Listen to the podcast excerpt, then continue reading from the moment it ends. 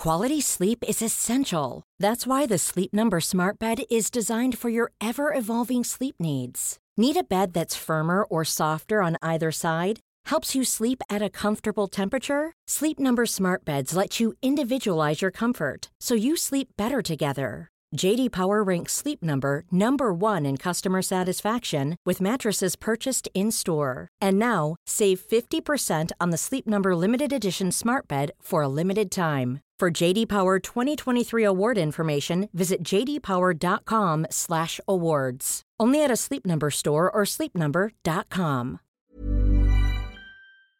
Allô Internet! Aujourd'hui, je vais vous parler de la première histoire islandaise sur ma chaîne. En fait, je sais pas s'il y a des Islandais qui m'écoutent. Si oui, c'est sûr, sûr, sûr qu'ils vont connaître cette histoire. Je vais vous parler de deux disparitions qui ont eu lieu en Islande et ça fait vraiment, vraiment partie de la euh, mémoire collective du pays. Selon ce que j'ai lu, il y a des références à ces disparitions partout, euh, genre dans l'humour, euh, dans des sketchs. Donc on a la disparition de deux hommes, Gudmundur et Geirfinnur.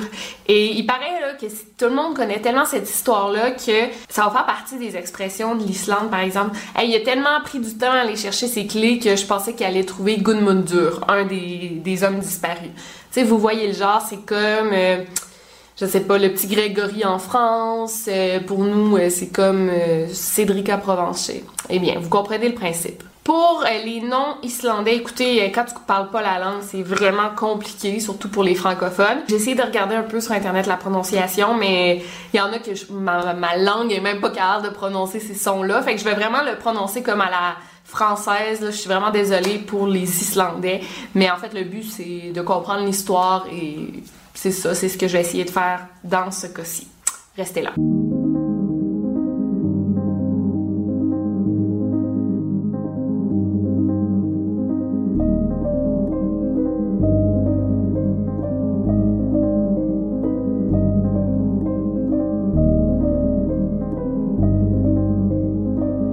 Vous écoutez le podcast Over and Out.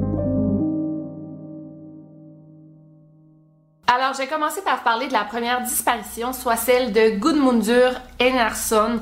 Encore là, je suis vraiment désolée pour les noms, c'est compliqué là. Donc, on a Gudmundur Einarsson, un jeune homme de 18 ans, un étudiant en mécanique. Il est décrit comme un gars euh, assez calme, silencieux, timide et très très grand et bâti. On a Gudmundur qui veut sortir avec ses amis. Donc, il commence sa soirée en faisant un pré-party euh, chez ses amis euh, vers 20h. Et vers 23h, il va dans un bar dans cette ville-là. Je vais l'écrire, je suis incapable de le prononcer. Le club, le bar, avait quand même mauvaise réputation d'avoir des, gens durs, euh, des gens un petit peu mélangés avec la drogue, des mauvaises fréquentations. Mais Gudmundur aimait quand même aller faire la fête dans ce bar. Gudmundur a bu pas mal, il a dansé toute la soirée.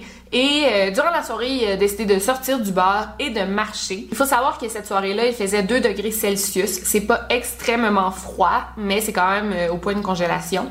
Euh, il y avait des vents très très forts et il y avait comme de la neige grise sur le sol, de la sludge là. À 2 heures du matin, il y a deux connaissances, deux filles qui connaissaient Gudmundur qui l'ont vu marcher sur le bord de la route. Il faisait signe aux voitures de s'arrêter. Quand les filles se sont arrêtées pour lui offrir un lift, il a mis sa main comme dans sa poche.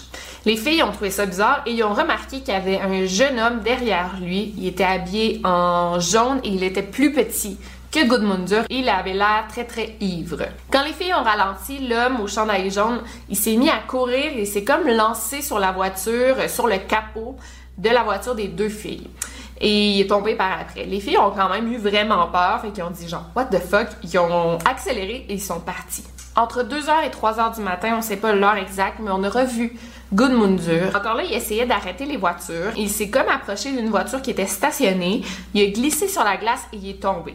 Il est resté sur le sol quelques secondes, il s'est relevé comme si rien n'était et il a quitté euh, la voiture stationnée. Et après ce moment-là, on l'a plus jamais revu. Il faut savoir que quand il y a une disparition en Islande, ce sont des citoyens qui les cherchent. Comme il n'y a pas d'armée, il n'y a pas d'organisation officielle euh, pour les personnes disparues, ce sont des volontaires qui vont chercher ces gens disparus parce que ben, c'est un petit pays, euh, il n'y a pas énormément de disparitions, il y a encore moins dans les années 70. Si je me trompe pas, Gudmundur, c'était comme dans les premières euh, grosses disparitions du pays. Éventuellement, les volontaires se sont comme organisés puis ils ont commencé à faire une organisation plus officielle pour retrouver les personnes disparues. Ils ont eu des trainings euh, un peu partout dans le monde. Et là, c'est comme rendu une organisation officielle, mais dans les années 70, c'était pas du tout ça. Comme je vous dis, c'était assez rare les disparitions en Islande. Quand il y en avait, c'était soit un suicide ou une personne qui s'était perdu. Pour le cas de Gudmundur, on est sûr à 100% qu'il ne s'est pas suicidé. Donc ce n'est que le lendemain qu'on a reporté disparu Gudmundur parce qu'il n'était pas rentré couché à la maison. Il faisait jamais, jamais ça, euh, pas rentrer couché à la maison et sans avertir ses parents. Donc ils se sont tout de suite inquiétés. Euh, ils ont appelé tous les amis, tout l'entourage de Gudmundur mais personne l'avait vu. Quand les policiers ont cherché, on a su les deux filles qui l'avaient vu avec un homme plus petit, moins large, au chandail jaune. Et on a demandé à tous les amis de Gudmundur et personne portait un t-shirt jaune cette soirée-là. Donc on n'a aucune idée il était avec qui cette soirée-là, mais aussi à quel endroit il a disparu. On a tout de suite pensé que Gudmundur avait disparu dans des sortes de... Bon, en anglais c'est des lava fields, donc j'ai essayé de traduire ça des plaines de lave. Je vais vous montrer une image. En fait, il y a des gros trous assez énormes dans cet endroit-là. Et c'est pas rare que les gens tombent dans ces trous-là et restent coincés et ils meurent. C'est assez dangereux de marcher là en plein milieu de la nuit, surtout si t'es complètement sous. Et on a cherché pendant plusieurs jours à cet endroit-là, mais on l'a jamais retrouvé. Faut savoir qu'il y avait plus de 200 volontaires à sa recherche. Je pense que s'il était tombé là, c'est sûr qu'on l'aurait vu parce que, comme je vous dis, pendant des semaines et des semaines, on l'a cherché à cet endroit-là. Donc là, ça, c'est l'histoire de Gudmundur. Ça s'est terminé là.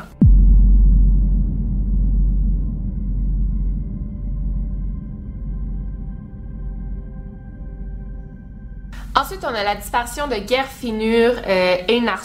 Encore là, je suis désolée pour la prononciation. Lui aussi s'appelle euh, Einarsson comme Gudmundur mais les deux hommes ont rien en commun. Je pense que c'est un nom de famille assez commun en Islande. Ces deux hommes, pas du tout du même âge, qui vivaient pas dans la même ville, il y avait aucun ami en commun, donc euh, c'est vraiment juste deux disparitions différentes, mais ça adonne que les deux disparus ont le même nom de famille. Donc euh, Gerfinur, c'est un homme de 32 ans, marié avec deux enfants. Il travaillait dans une centrale électrique et était amené à voyager un petit peu partout à travers le pays pour son travail. Gerfinus, c'était vraiment un bon gars, il avait pas d'ennemis, euh, il n'y avait pas de problème d'argent non plus, pas de dette. Il faisait quand même beaucoup d'argent, un petit peu au-dessus de la moyenne, mais pas trop pour que ça lui occasionne des problèmes, de la jalousie. Il était comme un petit peu au-dessus de la moyenne, mais c'était pas non plus un millionnaire qu'on puisse le kidnapper pour une demande de rançon, peu importe. Euh, ça n'a rien à voir. Il était très silencieux, euh, easy going. Euh, il ne se fâchait presque jamais. Sa femme a dit Je me suis fâchée deux fois avec mon mari, Finur. Et les deux fois, il devenait complètement silencieux. Enfin, il arrêtait de me parler, mais je l'ai jamais vu se fâcher, devenir violent ou quoi que ce soit. Nous sommes la même année, mais sept mois après la disparition de Gudmundur. On est dans la ville de Keflavik. Gerfinur, il vient de terminer son travail. Il se rend chez lui avec sa femme pour souper. Après le souper, euh, la femme de Gerfinur, elle est sortie pour aller à la librairie pendant que lui a lu euh, un livre au lit. Quand sa femme est revenue de la librairie, Gerfinur était avec un de ses amis devant la télévision. Il regardait la télévision en buvant un café. Vers 22h, Gerfinur a demandé à son ami d'aller le porter dans un café parce qu'il devait rencontrer des gens. Il a pas dit c'est qui qu'il devait rencontrer, il a juste dit faut que j'aille rencontrer des gens dans un café et je dois y aller seul. Dans l'auto, Gerfinur a dit à son ami j'aurais dû amener une arme. Son ami a comme pris ça à la joke parce que c'était vraiment pas le genre de Gerfinur de dire ça. Euh, il a comme jamais su si c'était vrai ou non. Donc son ami est allé porter Gerfinur dans un café et il l'a ensuite quitté. Gerfinur est entré dans le café, euh, mais les gens qu'il devait rencontrer n'étaient pas là. Il a acheté des cigarettes et il est retourné chez lui vers 22h15. En entrant chez lui, le téléphone a sonné. C'est le fils de Gerfinur qui a répondu. On a demandé est-ce que je peux parler à Gerfinur Einarsson. On a utilisé son nom complet. Le petit garçon, il a pas reconnu la voix. C'est une voix très grave et une voix masculine. Il a juste entendu son père qui dit Je suis déjà allé. Donc, j'imagine que la voix disait Est-ce que t'es, pas au café? Là, sûrement, il a dit Non, mais là, je suis déjà allé, mais vous étiez pas là. Ensuite, il a attendu. Gerfinur a dit Ok, je m'en viens. Il a raccroché, il a pris son manteau et il est parti. Le fils de Gerfinur a demandé à son père euh, où il allait. Il n'a pas répondu. Ensuite, il a dit Est-ce que je peux t'accompagner? Son père a dit non et il a quitté. Il a pris son auto et il est retourné au café. Gerfinur n'est jamais retourné à la maison cette soirée-là. Sa voiture a été retrouvée stationnée au café. Les portes étaient déverrouillées et il y avait encore les clés dans le contact, mais Gerfinur n'était nulle part. Il faut savoir qu'avant 1974, en Islande, il n'y a jamais eu vraiment de crime sérieux, mais là, tu as deux personnes qui disparaissent la même année.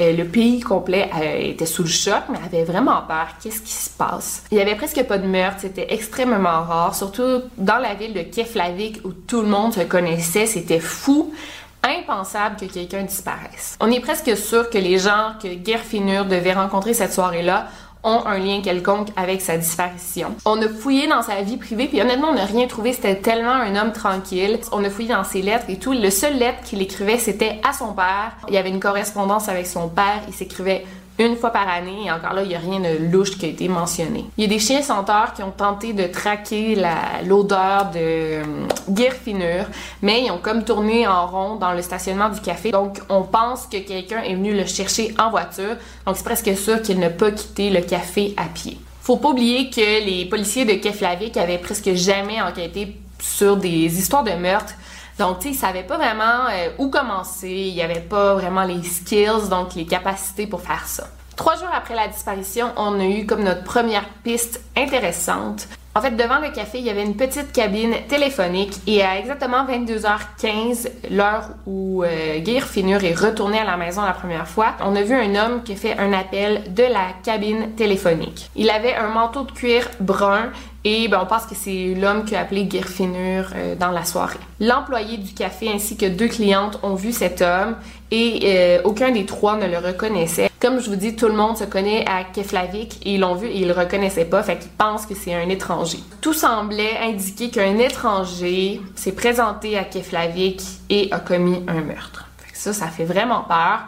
Euh, au moins, on sait qu'il est islandais parce qu'il parlait très bien islandais et il n'y a pas beaucoup de personnes dans le monde qui parlent islandais à part des Islandais, là. On s'entend? On a fait une sorte de sculpture en argile de l'homme qui a été vu en train de faire l'appel grâce, comme un portrait robot, mais en 3D. Cette tête en argile est devenue très très connue dans l'enquête. On l'appelait la clé Finur. Elle a été montrée un peu partout à la télévision, dans les journaux, et grâce à la tête, il y a eu plusieurs personnes qui ont appelé pensant qu'ils euh, connaissaient la personne euh, qui était représentée par la clé Finur. Il y a eu plusieurs appels concernant un homme du nom de Magnus Leopoldsson, qui était le manager d'un bar euh, nommé Clubberine, qui était situé à Reykjavik. En plus, deux jours avant la disparition de Gerfinur, euh, il s'est présenté au bar Clubberine et il y a deux de ses amis qui l'ont vu en train de parler à un homme qui aurait entre 25 et 30 ans. OK? Donc, on fait une statue d'argile, OK? Qu'on pense que c'est l'homme qui serait responsable de la disparition de Gerfinur. Cet homme ressemble beaucoup au gérant du club Clubberin et qu'à deux jours avant sa disparition, Gerfinur a été aperçu dans ce club en question.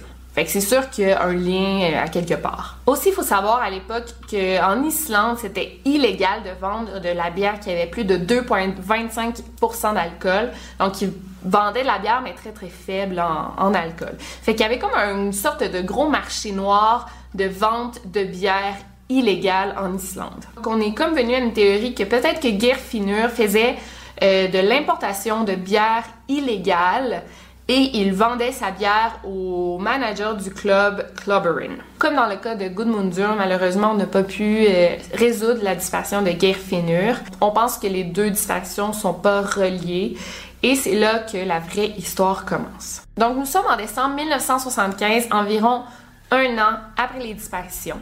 On a un jeune couple hippie nommé Seivar et Erla. Les deux, euh, c'est des amoureux de l'art. Ils ont déjà étudié aux États-Unis. Euh, ils sont vraiment dans la culture hippie rock euh, qui commence à peine à débarquer en Islande. Les deux vivent ensemble et pour obtenir de l'argent, ils font de la fraude avec des chèques, écrivent des faux chèques et ils ont déjà fait un hold-up dans un bureau de poste. had a foreign look. Most definitely. He had this dark hair and he had these Slavic eyes. And the other thing about him was he was so mysterious. Alors, le 12 décembre 1975, il y a des policiers qui débarquent chez Sevar et Erla pour les arrêter. Le couple, eux, pensent qu'ils sont arrêtés pour euh, les faux chèques et le hold-up dans le bureau de poste. Ils ont été placés en garde à vue pendant six jours. Pendant une interrogation qui a duré plus de 7 heures, Erla se fait interroger par les policiers. Donc là, elle déballe comme tout ce qu'elle sait à propos du vol dans le bureau de poste parce qu'elle elle pense que c'est pour ça qu'on l'a arrêté. Donc là, l'enquêteur principal, il demande à Erla, tu connaîtrais pas un Gudmundur Einarsson? Il y a aucun lien avec le vol qu'elle a fait, mais elle dit, oui, je connais un Gudmundur Einarsson, mais c'est un nom très très commun en Islande. Donc elle dit, oui, j'en connais un, mais tu pas plus que ça. Les policiers lui montrent la photo de Gudmundur, du jeune homme disparu, et en effet, elle le connaissait, elle l'avait déjà vu à plusieurs reprises. C'est là que les policiers ont commencé à lui poser plein de questions sur ce qu'elle faisait le soir du 26 janvier 1974. Elle se rappelle pas exactement ce qu'elle faisait cette soirée-là parce que ça fait quand même un an, mais elle dit, tu sais, j'ai toujours la même routine, euh, je vais travailler, je vais visiter mon père à l'hôpital et je soupe et je dors et je fais comme toujours la même routine ces temps-ci. Les policiers lui ont posé plusieurs questions sur ce qu'elle avait fait, ce qu'elle avait mangé cette journée-là, avec qui elle avait parlé. Elle se rappelait pas de grand-chose, mais elle dit, je pense que dans ce coin-là, j'ai fait un mauvais rêve. Donc les policiers se sont vraiment intéressés au cauchemar qu'Erla, elle avait fait. Et là, elle a comme raconté toute sa soirée. Elle dit que la soirée du 26 janvier, elle était allée dans un bar avec des amis. Après la soirée, vers 3h30 du matin, elle était retournée à l'appartement et Sévar, son petit ami, était au Danemark pendant ce temps-là, donc elle était seule à l'appartement. Éventuellement, après ça, Erla a découvert que Sévar était pas du tout au Danemark. Elle il était en Islande et faisait comme euh, des transactions euh, au centre-ville, mais il voulait pas dire à Erla. Mais bon, peu importe. Donc elle continue, oui, je suis rentrée du bar à 3h30 du matin, j'avais un peu bu et là j'ai fait un gros cauchemar. Elle dit que dans son cauchemar, elle était dans son appartement, elle était couchée dans son lit et elle entendait un bruit qui venait de dehors, donc elle l'entendait comme par la fenêtre. Elle entendait des chuchotements par la fenêtre et euh, ça disait est-ce qu'elle est réveillée? Elle s'est levée, est allée voir par la fenêtre et il y avait comme des silhouettes et c'était sévère avec deux de ses amis qu'elle n'aimait pas trop parce qu'ils étaient violents. Mais là, on se rappelle que tout ça, c'est un rêve. Quand elle s'est réveillée, elle avait vraiment peur, elle était troublée tellement qu'elle a fait quelque chose qu'elle n'a jamais fait. Elle a baissé son pyjama et elle a fait caca dans son lit. OK, ça c'est vrai là. OK, elle avait vraiment peur, fait c'est ça qu'elle a fait. Mais là moi je pense qu'elle était probablement très très saoule ou peut-être qu'elle avait pris de la drogue fait que, tu qui fait caca dans son lit à cause d'un cauchemar? Il n'y a pas grand monde. Fait que sûrement qu'elle était vraiment, vraiment troublée. Peu importe. Elle a fait ça, elle s'est rendormie. Le lendemain matin, elle a pris ses draps, son pyjama et elle a jeté ça à la poubelle. Donc, en racontant ça, les enquêteurs étaient super intrigués par son cauchemar. Et là, ils lui ont dit, écoute, il y a quelque chose de terrible qui s'est passé cette soirée-là. Retourne dans ta cellule, dans ta prison, puis va te rappeler de qu'est-ce que c'est. Et c'est là que le doute s'est comme installé chez Erla, puis elle dit oui, peut-être que c'était pas un cauchemar, et peut-être qu'il y a quelque chose de vraiment horrible qui s'est passé cette soirée-là, mais je m'en rappelle plus. Erla est enfermée dans une cellule, seule, en isolation. Et là, les seules fois qu'elle voyait des gens, c'était les inspecteurs qui lui disaient Essaie de te rappeler qu'est-ce qui s'est passé cette soirée-là. Et là, il arrêtait pas de lui faire des interrogatoires qui duraient pendant des heures. Ils lui ont demandé le nom des amis violents de Sévar. Elle, elle se rappelait juste d'un gars c'était Christian. Et ensuite, avec le nom de Christian euh, après avec euh, les rêves, ils lui ont mis comme plusieurs théories dans la tête. Le 20 décembre 1975, après une semaine en garde à vue, c'est là que Erla a fait une déclaration officielle.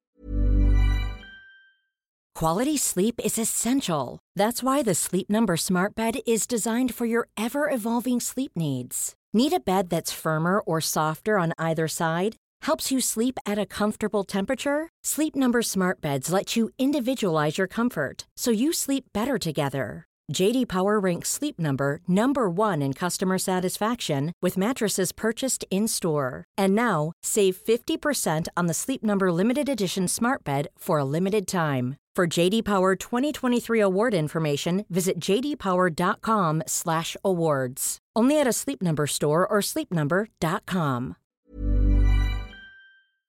Donc, on a Seivar, Christian, l'ami de Seivar, Gunmundur, l'homme disparu, et un autre ami, Trigvi, qui sont allés tous ensemble à l'appartement la soirée du 26 janvier. Cette soirée-là, il y aurait eu une dispute extrêmement violente qui aurait mal terminé et Gudmundur en serait mort. Sévar aurait ensuite appelé son ami Albert pour qu'il vienne les chercher. Il aurait mis le cadavre de Gudmundur dans le coffre de la voiture et il serait allé l'enterrer dans les plaines de lave. Le 23 décembre, Sévar, Trigvi, Albert et Christian ont été mis en prison. Trigvi et Christian ont été vraiment surpris de se faire arrêter. Ils ont dit qu'en effet, ils connaissaient bien euh, Gudmundur Einarsson, mais qu'il n'y avait rien à voir avec sa disparition. Albert, lui, était reconnu pour fumer beaucoup de, potes, de cannabis. Et il dit que oui, il se rappelle la soirée du 26 euh, janvier d'être stationné dans sa Toyota jaune devant l'appartement de Sevar et Erla et il attendait Sevar. Ensuite, Albert dit qu'il a vu Sevar en de sortir de l'appartement avec un gros gros sac très très lourd en compagnie de Christian et Trigvi. Et là, ils ont demandé à Albert d'ouvrir son coffre. Il l'aurait conduit jusqu'aux plaines de lave. Il se serait stationné. Albert aurait attendu dans l'auto pendant que les trois hommes auraient comme sorti le gros sac. Ils ont marché un petit peu plus loin et en revenant, il n'y avait plus le sac avec eux. Christian, lui, il a comme dit une autre version. Il dit que oui, il était allé à l'appartement avec Trigvi, Seivar et un autre homme qu'il ne connaissait pas, mais Erla n'était pas présente cette soirée-là. Il dit que oui, il y a eu une dispute qui s'est transformée en bagarre, mais il se rappelle pas de rien parce qu'il était vraiment sous. Donc, tous ses souvenirs sont très, très fragmentés. Ensuite, il dit, ouais, Erla est comme apparu. Ensuite, il dit, euh, j'ai comme un souvenir qu'on est en train de conduire, mais l'inconnu n'était plus là. Donc, c'est tout ce qu'il se rappelait, mais c'était des souvenirs comme avec plein de trous dans sa ligne du temps. Euh, il était sous, il se rappelait pas de grand chose. Et là, il faut penser que les inspecteurs lui ont comme tout dit l'histoire à plusieurs reprises. Il se faisait interroger. Donc, on se demande si les enquêteurs lui ont pas toutes mis ces images-là dans l'esprit. Donc, on a comme trois euh, déclarations qui dit ouais peut-être qu'il pourrait avoir un lien entre ces gars-là et la disparition de Goodmundur. Mais dans aucun des cas, les gars racontent comment ils connaissaient Gudmundur parce qu'aucune des personnes qui a été interrogées le savent. Et ça surprend tout le monde parce que Gudmundur n'avait pas de passé criminel. Donc, comment il a connu ces gars-là, on ne sait pas. Après la déclaration de Christiane, euh, il a amené les policiers euh, aux plaines de lave. Ils ont cherché le corps pendant plusieurs jours, mais ils ne l'ont pas retrouvé.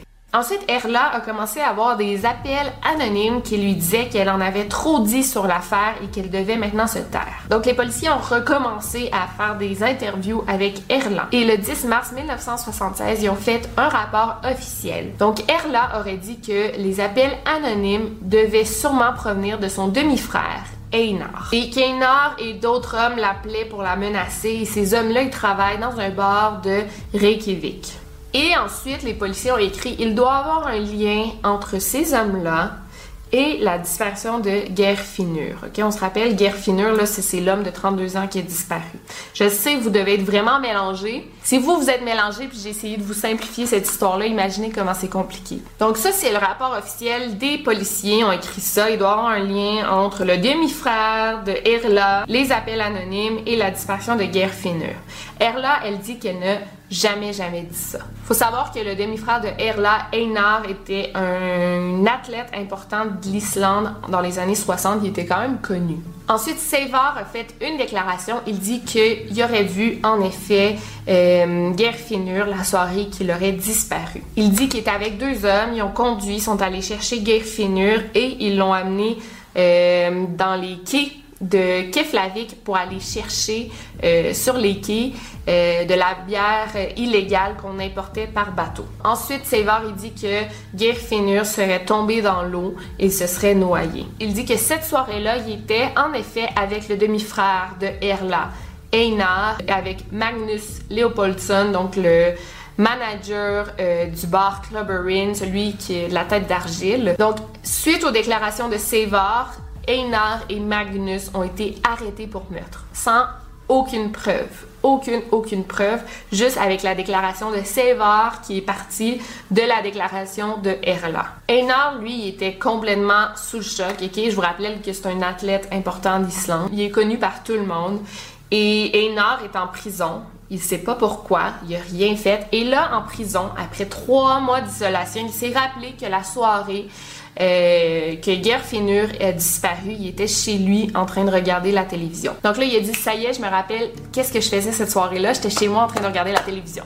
Donc là, les policiers, ils ont montré trois clips courts des émissions qui passaient cette soirée-là à la télévision et il a pu identifier laquelle passait. Donc, il a été libéré. Magnus aussi, lui, il avait un alibi. Euh, il y a des employés qui travaillaient au club cette soirée-là qui l'ont vu toute la soirée. Donc, il a aussi été libéré. C'est quand même fou que ces hommes-là ont été mis en prison 105 jours. 105 jours en isolation mais les deux avaient des alibis vraiment faciles à prouver. Donc ça vous prouve un petit peu l'incompétence des policiers, mais en même, temps, on peut pas trop leur en vouloir parce qu'ils sont pas habitués avec des, histoires comme ça. Euh, le reste de la population était extrêmement fâché. Hey, comment des policiers peuvent mettre en prison deux hommes innocents pendant 110 jours? Je sais qu'il y a des cas plus fous que ça, genre aux États-Unis, qu'il y a des hommes qui sont mis 20 ans en prison. Mais la population d'Islande était vraiment, vraiment fâchée. Là, ils ont dit qu'il y a quelque chose qui doit être fait concernant ces deux disparitions-là et toutes les histoires autour de ça. C'est là que les policiers d'Islande ont euh, fait appel à un enquêteur très, très connu en Allemagne nommé euh, Schutz. Et Schutz, il parlait pas un mot d'islandais, évidemment. Euh, il avait toujours besoin d'un traducteur. Mais bon, il a dit, OK, je vais me charger de l'enquête des deux hommes disparus. Schutz le nouveau enquêteur, euh, il a pu interviewer chacun des suspects et il a vu que entre chacune des versions, il y avait des, des similarités. Donc, il a pu faire une ligne du temps de la soirée où Gerfinur a disparu. Christian, il dit que c'est bien euh, et lui qui ont appelé Gerfinur à sa maison la soirée il a disparu. Sévar a dit oui, je me rappelle un peu du numéro de téléphone. Et il y avait juste le numéro 31 de correct. Le reste, c'était tout faux. Mais bon, c'était good enough pour les policiers. Donc, selon la nouvelle ligne du temps établie par Schutz, il serait allé chercher Gerfinur au café. Il l'a ramené sur les quais. Euh, Erla était là. Il se serait disputé sur les prix de la bière. Et là, euh, on aurait frappé Gerfinur au visage tellement fort que ça l'aurait tué. Là, je vous rappelle que c'est une version complètement différente de celle de Savar qui disait que Geirfinnur s'était noyé, mais bon. Il aurait ensuite mis le corps de Geirfinnur dans une Volkswagen bleue et s'en serait débarrassé un petit peu plus loin. Selon la, version officielle, c'est à ce moment-là que Erla aurait disparu. Ils l'ont cherché pendant quelques heures, ils l'ont pas retrouvé. Le lendemain matin, Erla aurait fait du pouce pour retourner chez elle à l'aide de deux conducteurs différents, donc elle aurait embarqué dans une voiture elle serait sortie en une autre voiture et euh, se serait rendue à la maison. Les deux conducteurs ont été retrouvés et ils ont confirmé avoir embarqué une jeune fille dans leur voiture. Parmi une liste de suspects, ils ont pu identifier Erla. Donc là, on a quand même, euh, on se rapproche de la vérité. Donc ça y est, après tout ça, on a pu arrêter pour meurtre les personnes qui étaient impliquées dans la disparition de Gerfinur et c'était les mêmes qui étaient impliqués dans la disparition de Gunmundur. À plusieurs reprises, les suspects ont été amenés à l'endroit où ils avaient dit s'être débarrassés du corps, mais on n'a pas pu jamais retrouver ni le corps de Gunmundur ni celui de Gerfinur. Le procès a commencé le 7 octobre 1977 et a terminé le 19 novembre 1977. Euh, les six suspects ont été arrêtés. Ça, je vais vous lire cette partie. Sevar et Christian condamnés à la prison à vie pour le meurtre de Gudmundur et de Gerfinur. Tryggvi a été condamné à 16 ans pour meurtre de Gudmundur. Gudjon, un autre homme qui, s'est comme euh, embarqué dans cette histoire-là aussi, a été condamné à 12 ans pour le meurtre de Gerfinur et Erla condamné à 3 ans pour avoir menti quand elle a accusé son demi-frère et Magnus. je vous rappelle, elle a dit oui, c'est ces deux hommes-là euh, pour les appels anonymes, mais finalement c'était trop pas vrai. Et Albert a été condamné à 15 mois pour obstruction à la justice. Albert, c'est celui qui a conduit la voiture euh, la soirée du meurtre de Gudmundur. Donc, les six coupables ont fait leur temps en prison et sont sortis après. Erla a vécu toute sa vie en Islande, mais elle a vraiment vécu une vie infernale. Elle est genre dans, dans la soixantaine aujourd'hui. Mais genre, elle dit qu'elle peut pas aller nulle part sans se faire regarder, sans faire parler d'elle. Même qu'une fois, il y a une femme qui s'est approchée d'elle et lui a craché au visage. Donc, euh, on s'entend. Sévar, lui, a vraiment vécu de la brutalité policière. Euh, pendant 17 ans, il s'est fait torturer en prison par les gardiens de prison. Même qu'une fois, ils ont fait euh, la torture, du waterboarding. Donc, se faire mettre la tête dans l'eau, dans une toilette, là, des fois.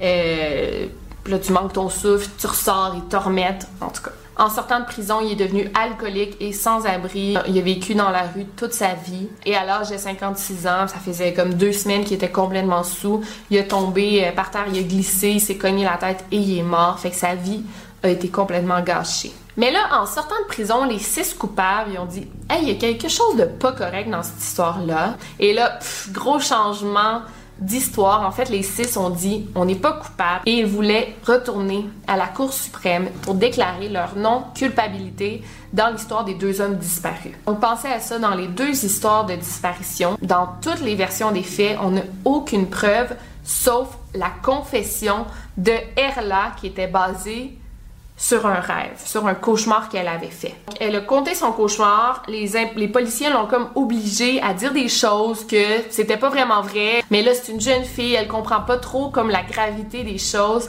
Elle commence à dire des choses sans vraiment savoir l'impact que ça a et finalement, ben, il y a six personnes qui se ramassent en prison. Par exemple, vous vous rappelez la soirée de la disparition de Gunmundur, il y a deux filles en voiture qui l'ont vue avec un homme plus petit au chandail jaune. Quand on leur a montré un line-up de suspects, ils ont identifié Christiane tout de suite. Mais Christian, ils l'ont identifié parce qu'ils l'avaient déjà vu dans les médias auparavant à propos de toute cette histoire. Fait que, on a demandé aux deux filles d'identifier un suspect parmi une liste, parmi euh, plusieurs hommes.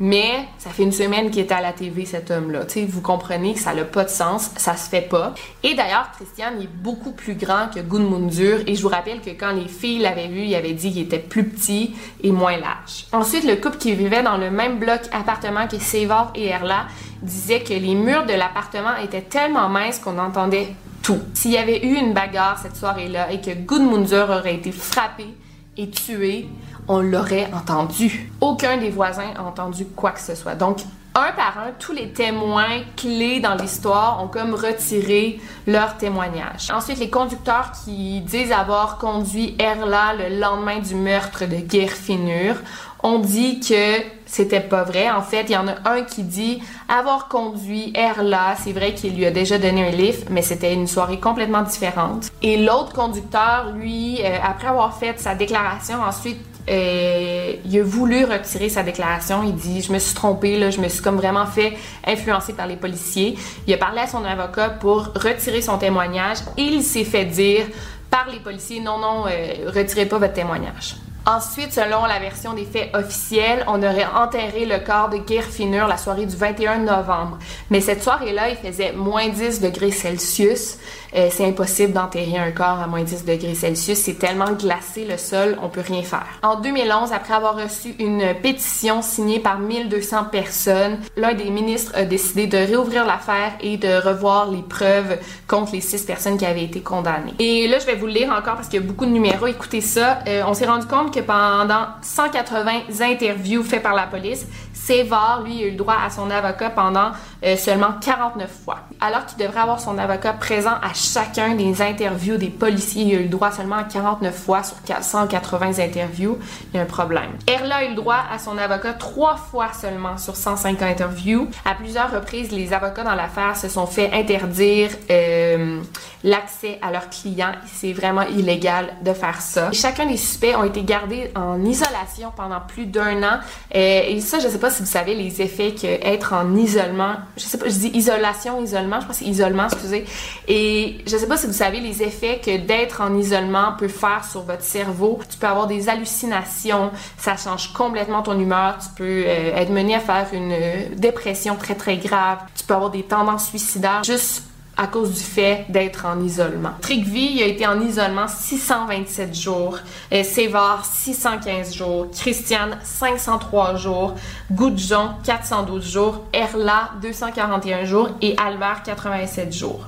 Donc, comme je vous dis, c'est vraiment fou les effets de l'isolement sur le cerveau. Tu perds toute notion du temps. Quand Erla a été interrogée dans la disparition de Gerfinur, ça faisait plusieurs semaines déjà qu'elle était en isolement et son cerveau était lourdement affectée, elle était complètement déconnectée de la réalité. Dans son témoignage, elle a dit que la soirée de la disparition de Guerre Finur avait vu plusieurs personnes, dont le ministre de l'Islande, et même à un moment, elle a accusé John F. Kennedy pour le meurtre de Guerre Finur. Donc, vous voyez comment elle avait pas de sens, son cerveau ne faisait pas de sens, mais les policiers ont comme quand même euh, pris son témoignage et c'est à cause de son témoignage qu'on a arrêté toutes ces personnes-là. Si on a appris que plus tard dans l'enquête, chacun des suspects à un moment, ils ont voulu retirer leur témoignage. Ils ont voulu dire Hey, j'ai dit quelque chose, j'aurais pas dû dire ça. En fait, c'est pas du tout vrai. J'étais pas impliquée dans aucune des deux disparitions. Mais dans le cas des six personnes, ils se sont fait dire par les policiers qu'ils n'avaient pas le droit de retirer leur témoignage. Mais c'est horrible, là. pensez à ça. Chacun des suspects ont dit une version super détaillée de la soirée des deux meurtres, mais aucun d'eux était capable de dire où ils avaient caché le corps. sais, si t'es policier, tu dois te poser des questions. Donc, ils ont vraiment été lourdement influencés par les policiers, leurs enquêteurs dans cette histoire-là, et c'est vraiment tragique. Le 21 mars 2013, on a rédigé un rapport officiel disant que les confessions faites par les six suspects n'étaient pas fiables, donc elles sont invalides. D'ailleurs, en 2013, on a comme réinterviewé les enquêteurs principaux dans cette histoire-là et aucun d'eux a été capable de dire pourquoi ces suspects-là ont été arrêtés en premier lieu, comment l'enquête a commencé, pourquoi Erla et Seva ont été arrêtés alors qu'il y avait aucun lien dans cette histoire-là. Donc voilà les histoires des deux disparitions les plus connues en Islande euh, c'est vraiment fou le travail des policiers dans cette histoire-là, comme dans plusieurs histoires que je raconte, à quel point c'est vraiment mal fait, c'est la merde. Pensez que la vie de six jeunes ont été complètement gâchés de A à Z. Ils se sont fait mettre en prison, il y avait 22, 23 ans, je sais jamais dit dans, dans l'histoire, mais ils étaient très très jeunes et ils ont passé plus de 15 ans en prison, ils sont sortis de là et leur vie était complètement gâchée. Et pensez qu'à aucun moment les policiers avaient des preuves contre ces gens-là, sauf le rêve, le cauchemar de Erla qu'elle a raconté. Comme il n'y a jamais de meurtre en Islande, la population voulait vraiment trouver les coupables coûte que coûte. Et donc les policiers ont un groupe de jeunes, c'est des hippies, euh, ils écoutent John Lennon, euh, ils prennent de la drogue une fois de temps en temps, de la drogue, on s'entend qu'ils prennent comme du pot, là, c'est pas la fin du monde. Mais pour l'Islande, ben, c'est des rebelles. Donc, les policiers ont réussi à créer des coupables de ces gens-là. Je vais mettre la source numéro un de mes recherches dans la barre de description. En fait, c'est ce livre-là. Euh, Out of Thin Air. C'est de Anthony Adian. Euh, c'est vraiment un bon livre. Écoutez, regarde comment c'est. Ben, je sais pas si vous voyez, c'est très surligné pour mes recherches. Et si je ne me trompe pas, ils vont faire un film ou un documentaire sur Netflix qui va sortir bientôt. Donc, euh, vous allez déjà connaître l'histoire. Si vous avez aimé cette vidéo, je sais que c'était vraiment, vraiment compliqué. Écoute, même moi, j'ai eu de la difficulté avec cette histoire-là, mais je trouvais que ça faisait changement des autres histoires. Si vous avez aimé, laissez-moi un thumbs up. Sinon, on se revoit très bientôt pour une nouvelle vidéo. Et d'ici là, n'oubliez pas de garder l'œil ouvert. Over and out.